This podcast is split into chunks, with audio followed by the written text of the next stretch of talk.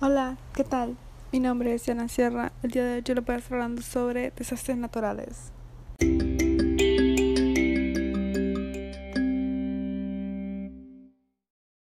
Los desastres naturales hacen referencia a las enormes pérdidas materiales y vidas humanas ocasionadas por fenómenos naturales. Algunos desastres naturales, los más comunes, se puede decir que solo son cuatro. Bueno, al menos yo solo les voy a mencionar cuatro está el terremoto, el tsunami, las inundaciones y el sismo. El terremoto, que este es causado por la acumulación de energía en una de las placas tectónicas, provocando un movimiento brusco contra la otra y haciendo que esta energía provoque el terremoto. En la superficie solo se manifiesta como un movimiento o una sacudida en el suelo, causando derrumbes a estructuras que están mal hechas.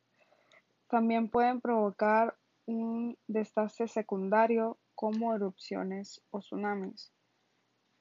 Eh, un tsunami son originados por terremotos de gran magnitud, el cual su movimiento debe ser en sentido vertical, de modo que una gran masa de agua va a ser impulsada.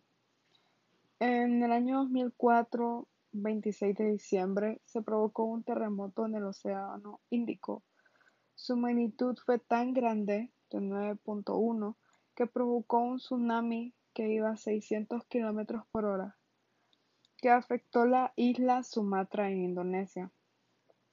Un tsunami también puede ser provocado por derrumbaciones, como el que ocurrió en la bahía Lituya en Alaska. Una inundación es un fenómeno natural causado por la acumulación de lluvia en un lugar concreto.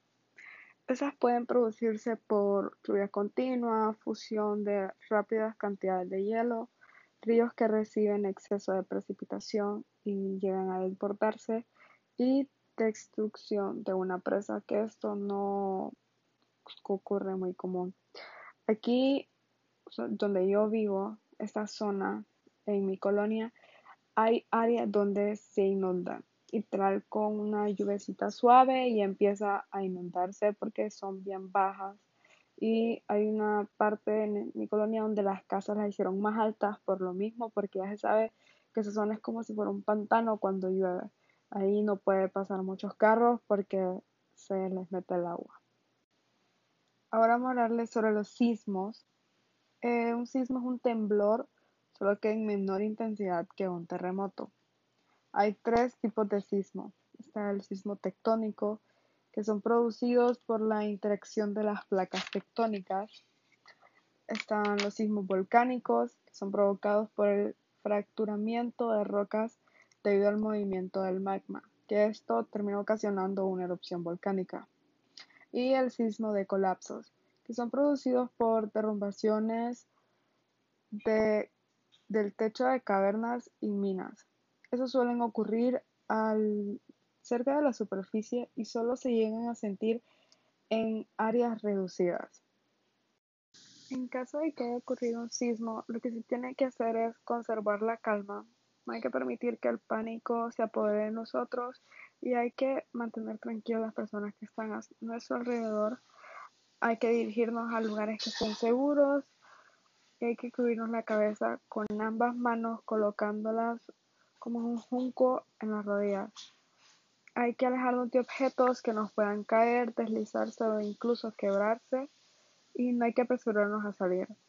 El sismo puede durar solo unos segundos y, y el día de hoy voy a tener un relato de parte del ingeniero Fray Sierra que nos va a contar su experiencia durante un desastre natural que ocurrió aquí y que afectó a varios países también, que fue el huracán Mitch.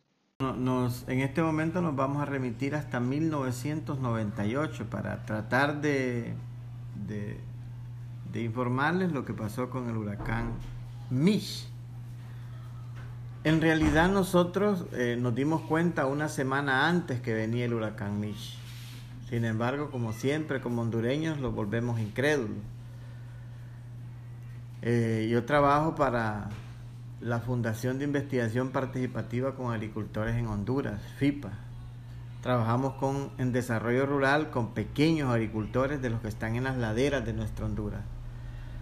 Para ese momento entonces nosotros nos preparábamos para eh, las cosechas. Teníamos maíz, teníamos frijol, teníamos hortalizas en los campos. Entonces nosotros nos damos cuenta una semana antes y lo que hicimos fue medio preparar a los agricultores porque estábamos incrédulos a que llegaban. Sin embargo, eh, fuimos a algunas comunidades a decirles, viene el huracán y hay que prepararse de repente, hacer algunas cosechas, a asegurar los alimentos. Llegó el huracán y prácticamente no dio tiempo de nada. La intensidad y el desastre que ocasionó en el, por todo el territorio hondureño fue de magnitud increíble. Nadie se esperaba eso. Por tanto, la respuesta de nosotros durante el huracán fue realmente protegernos, rezar y esperar pues que todos nuestros beneficiarios eh, hubieran conservado algo de sus cosechas. Lo único que nosotros nos mantenía como con esperanza era que como estamos ubicados en zonas de laderas, principalmente en los departamentos de Lloro y Francisco Morazán y e Intibucá, entonces nosotros albergábamos esa esperanza. Y en efecto pasó el huracán, pudimos ingresar nuevamente a nuestros agricultores, eh, básicamente 20 o 30 días después de haber pasado el huracán, según habían quedado caminos derrumbados, terrenos caídos, puentes caídos, así que el acceso era muy difícil. Una vez que pudimos pasar, nosotros no fuimos solo con las manos vacías. Nosotros inmediatamente, en esos 20 días que no pudimos llegar, nosotros comenzamos a gestionar fondos internacionales con la cooperación canadiense y nos vimos beneficiados de apoyar un proyecto de respuesta inmediata para reactivar nuevamente la producción de semillas, principalmente aquellas de rápida producción, que ya en un mes, 45 días o 60 días pudiéramos tener disponer de alimentos ricos, sanos y diversos para nuestra familia. Y así lo hicimos.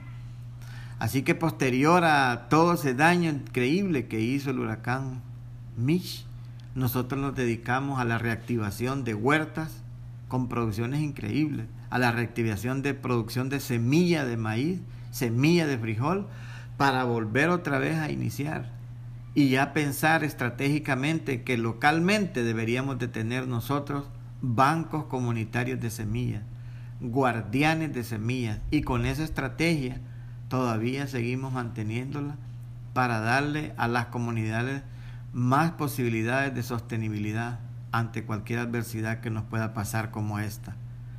Gracias. Aquí en Honduras solo hay una organización que se dedica a ayudar a personas si llegara a ocurrir un desastre natural, el cual es COPECO. Esas son sus siglas, lo que significa es Comisión Permanente de Contingencias. Es una organización que apoya a las poblaciones en que viven en zonas vulnerables para hacer frente a cualquier desastre natural. En lo personal, siento que aquí en Honduras debería haber más organizaciones o al menos dos más, ya que aquí usualmente no suelen ocurrir muchos desastres naturales, pero sí inundaciones, cosas más leves, que igual eh, lo que les suele pasar esto es gente de bajos recursos, gente que vive cerca de las bordas, cosas así, o que sus casas se derrumban también.